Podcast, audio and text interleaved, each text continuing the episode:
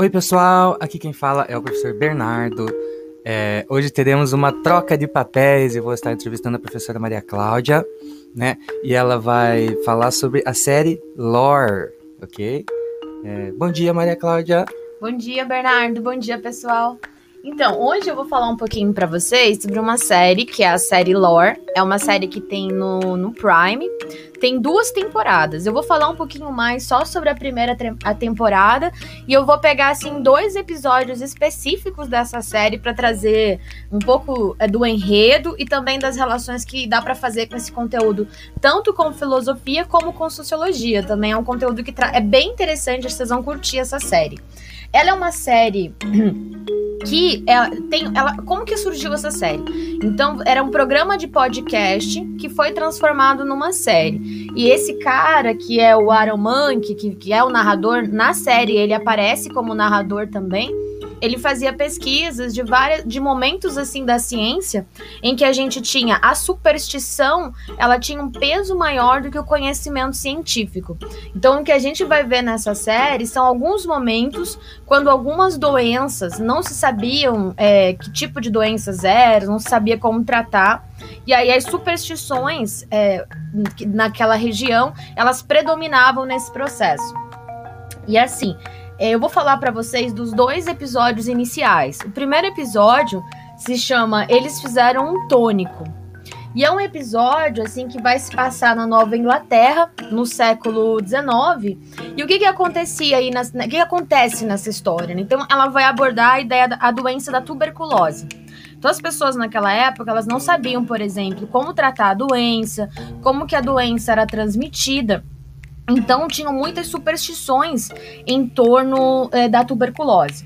E sabe o que é legal dessa história também, dessa série? Ela porque ela mistura ficção com documentário.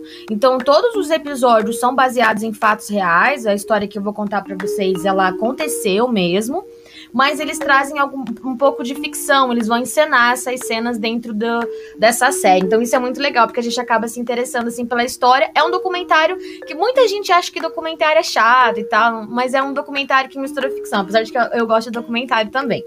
Então, o que que acontece? Nesse primeiro episódio, vai contar a história de uma família, né? É um pai com cinco filhos e ele perdeu a esposa com tuberculose, perdeu a, a, a filha mais velha também com tuberculose. Na verdade, tinha quatro filhos.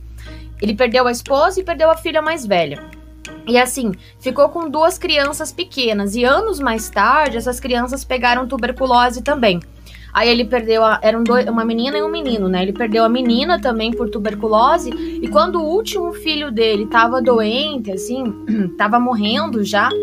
É, chegaram algumas pessoas na casa dele para trazer uma teoria de como ele podia salvar o filho dele. Então, hoje, por exemplo, a gente sabe que a tuberculose ela se transmite pelo contato, né? A gente sabe que os tratamentos é você tem que tomar antibióticos, tratamento da tuberculose. Mas vamos pensar assim, gente, naquela época, eles não tinham esse conhecimento que a gente tem hoje de como tratar essa doença. Então, o que, que eles falaram para esse pai de família assim?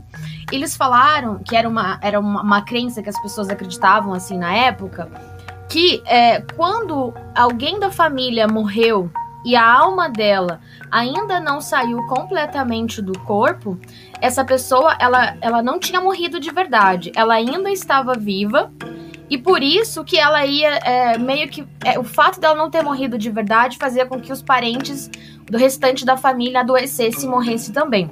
Então é uma teoria bem interessante, até porque outro fato interessante da gente saber, é, eles não sabiam determinar se a pessoa estava viva ou não naquela época para poder determinar que a pessoa morreu.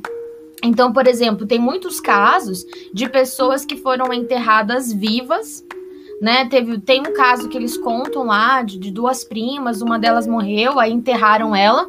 Aí essa prima que não morreu teve um sonho que a, a prima dela não tinha morrido, pediu para desenterrarem o caixão. E quando desenterraram, tinham marcas assim de dedos de sangue na ponta, porque daí ela ela acordou, mas ela já estava enterrada. E aí tentou sair e acabou morrendo sufocada embaixo da terra. Nossa. Então isso é bem interessante, né, Bernardo? Por exemplo, o que, que eles faziam naquela época que é legal da gente saber? Como eles não sabiam que as pessoas estavam mortas e tal, eles tinham alguns experimentos que eles faziam para determinar isso. Tinha, às vezes eles deixavam as pessoas tipo num necrotério por um mês, dois meses para ver se alguém iria acordar e daí essa pessoa é, não morreria enterrada, né? Então pode, pode falar. Eu não queria ser o funcionário desse necrotério, né? então, dizem que é, cheirava muito mal, porque a maioria das pessoas estava morta mesmo. Então, geralmente, esses necrotérios tinham muitas plantas na frente, assim, que ajudavam a tirar esse odor dos corpos em decomposição. E eles inventaram também, tinham testes que faziam, como por exemplo, colocar um lápis dentro do ouvido, na orelha, é, fazer um corte no pé da pessoa para verificar mesmo se a pessoa não acordaria. Além disso, é, nessa época é, foi inventado, por exemplo, um, um, caixão, que era um caixão que tinha um dispositivo que se a pessoa acordasse ali dentro, ela puxaria um, uma cordinha e tocaria um sino. E aí conseguiriam desenterrar, porque daí ela estava avisando que não estava morta, né? Então, olha só, até isso a gente tem nesse período. Seria como que isso não fosse trágico, né, professora? É verdade, mas é interessante, é interessante a gente perceber que as, os conhecimentos que a gente possui hoje, eles se construíram ao longo do tempo. Então, hoje, por exemplo, a gente liga o computador, a gente tá com dor de cabeça, vai lá e toma um remédio, a gente vai ao médico. Todas as coisas que a gente faz em torno desse relacionados ao conhecimento científico foi um longo tempo. Tem um processo de construção. E a gente vive como se isso fosse imediato e sempre estivesse aí, né? Então eu acho isso bem importante. Essa série faz a gente perceber, por exemplo, que o que a gente tem hoje como algo dado pronto teve um longo processo de construção. É, é verdade, né? Muita gente é, tende a acreditar que a ciência ela tá sempre certa, né? Tudo que a ciência faz, tudo que a ciência publica, ela tem um, uma veracidade. Mas a verdade, o que deixa a ciência, o pensamento científico é, ter essa importância que ele tem é justamente a sistematização e a possibilidade de verificar se aquilo é verdadeiro ou se aquilo não é verdadeiro, porque uma hipótese dada como falsa também ajuda a ciência a se desenvolver, a se transformar, né, e gerar mais conhecimentos.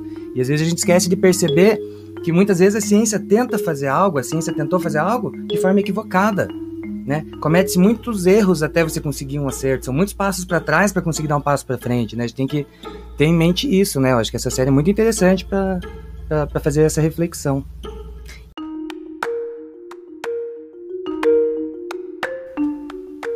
Bom, e voltando agora para casa daquela família, agora que a gente entendeu que naquele momento eles não sabiam determinar se a pessoa estava viva ou não, é por isso que dá para a gente entender essa superstição que existia naquela época, em que eles diziam, por exemplo, que o corpo ainda não se decompôs porque tem uma alma que está ali no corpo. Então, é, na época, se acreditava que é, enquanto a alma não saísse do corpo, o corpo não entrava em decomposição. Hoje a gente sabe que não, não é assim, né? Mas havia uma teoria nessa época. Então, o que, que o que, que os amigos desse pai de família falaram para ele? Que provavelmente é alguém da família que morreu, o corpo ainda não tinha se decomposto, porque a alma estava presente nele. E isso estava causando a morte do, do último filho dele. Então, o que, que eles fizeram? Eles desenterraram todos os corpos, né, da, do, da, da mãe, das filhas mais velhas, da outra que tinha acabado de falecer, para verificar qual desses corpos ainda não tinha se decomposto. E assim, o corpo da última filha que havia falecido não tinha se decomposto ainda, não se sabe por quê, talvez tinha sido enterrado há pouco tempo e tal. E isso fez com que eles ficassem certos da teoria deles de que talvez aquele corpo ali é, era o que causava a morte do menino, né? Então, o que, o que, que tinha que fazer? para fazer com que esse corpo morresse de verdade. É, Acreditava-se, por exemplo, que você tinha que tirar o coração da pessoa, queimar o coração e das cinzas do coração você faria um tônico para que a pessoa doente tomasse e aí sim ela ia se curar. Peraí, peraí, peraí, peraí. Você tá me falando que eles faziam um tônico a partir das cinzas do coração de uma pessoa morta, né? Que foi, segundo eles, provado que poderia é, curar a tuberculose?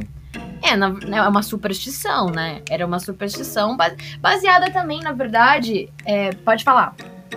É, eu achei que não, não viria isso nem conto de fada, né? De terror, porque imaginar que isso realmente aconteceu é, é muito sombrio, assim, e assustador, né, professor?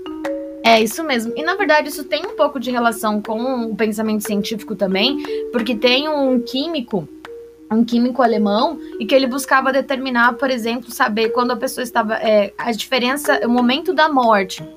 Quando que você poderia determinar que uma pessoa estava morta? E nessa teoria dele, ele também tem uma teoria do ânimos e ele vai defender que, é, que o corpo só ele se decompõe, você tem a morte quando a alma sai do corpo. Então, assim, por mais que seja uma superstição daquele, da, daquele período ali na Nova Inglaterra, ela também, no fundo, estava dialogando com a teoria desse químico, que é o Ernest Stahl. Então é interessante a gente pensar as relações que se faziam, assim. É muito interessante pensar que até hoje a gente ainda não tem muito bem uma, uma definição em relação a isso, né? A questão da eutanásia ainda é um tabu, justamente porque o ser humano ainda não tem plena convicção de que uma pessoa que está, que está em uma situação vegetativa, né? Se, se já já teve, se houve uma morte cerebral, mas se houve a morte cerebral, a pessoa ainda está viva? Ainda existe alguma coisa que faz aquela pessoa sobreviver? Ou será que não? É, na verdade, essa discussão acho que se estende até para atualmente, né? É, a gente pensar enquanto um dilema ético, né? Que ainda tem, é principalmente a questão religiosa, né? A morte cerebral ainda está envolta nessa discussão. E uma coisa bem interessante, só pra gente terminar esse primeiro episódio, é que esse caso, que foi um caso real, é que deu origem a uma história que a gente conhece, que é a história do Drácula. Quem? Porque que todo mundo conhece, né? Mas então, o cara que escreveu o Drácula, ele leu, porque saiu no jornal, né? É, depois que o. Assim, esqueci de contar, mas o menino não sobreviveu, né? Jura? Ele tomou, é, tomou o chá e acabou falecendo também. E, e aí, essa história, tudo que aconteceu deles terem desenterrado os corpos e queimado o coração, feito um chá, foi parar no jornal. E ele foi apelidado, né, de o vampiro da Nova Inglaterra. E aí o cara que escreveu o livro que a gente conhece com a história do Drácula, ele se inspirou também nessa história para construir. É interessante para ver como que a gente tem essas relações com a literatura, né? Olha só, muito interessante mesmo. Não fazia ideia dessa origem do Drácula. É, agora a gente vai falar um pouquinho sobre o segundo episódio, é isso? Então, o segundo episódio, ele também, como eu falei, todos eles são baseados em fatos reais, mas cada episódio ele vai ter um tema específico.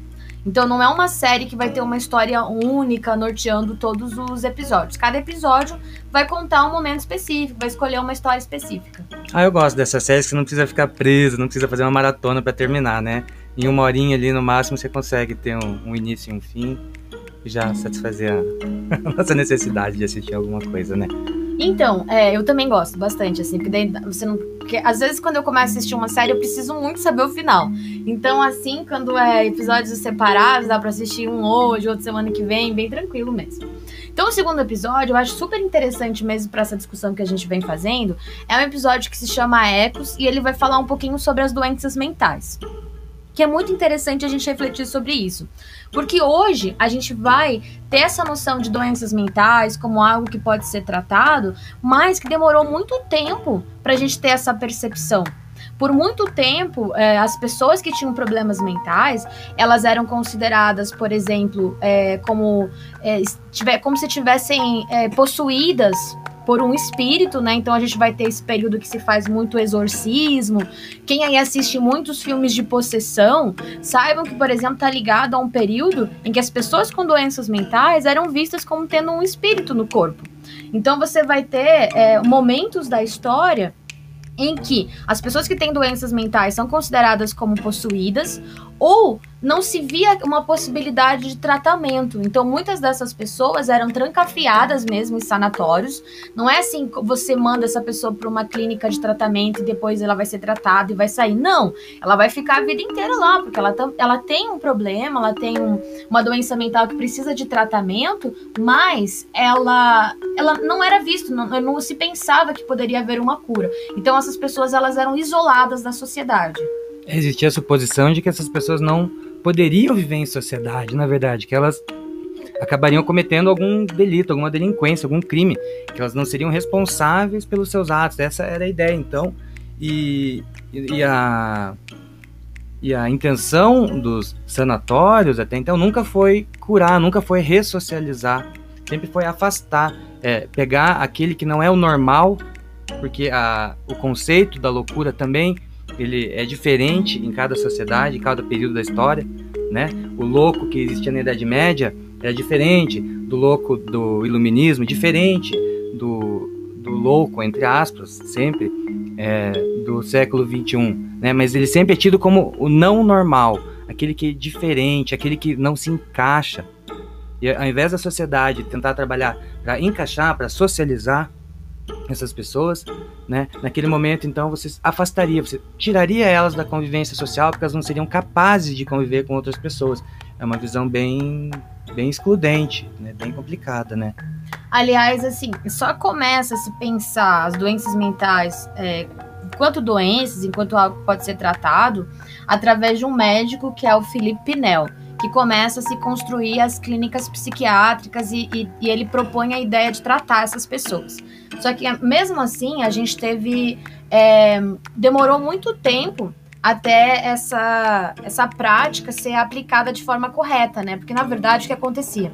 Em muitos desses sanatórios, as pessoas elas eram trancafiadas, assim. Então você. Essa ideia de camisa de força que a gente vê em alguns filmes, assim, que fica bem clássico né, de pensar na loucura. As pessoas que tinham aqueles tratamentos de choque, que tinham tratamentos que ficavam. Em, algumas celas, assim, pareciam camas, que as pessoas ficavam trancafiadas naqueles espaços, assim. Então, apesar de construírem-se essas clínicas psiquiátricas, de ter essa ideia de tratamento, demorou muito para ser implantado isso. No fundo, as pessoas continuaram a ser trancafiadas nesses espaços. Tem outra série que trabalha essa questão também, que é a série Gotham, né? No momento que tem o Asilo de Arkham, que é onde eles mandam os vilões, mas que, que eles têm justamente esse tipo de tratamento. É uma série que se passa no passado, né? No, no século XX, meados do século XX, e, e demonstra um pouco desse, desse tratamento é, desumano. Né? É, por exemplo, eu vi alguns casos de alguns sanatórios é, na Inglaterra em que as pessoas elas pagavam ingresso para entrar nesses espaços e visitar as pessoas assim com doenças mentais. Um zoológico. Tipo isso, né? Um antropológico.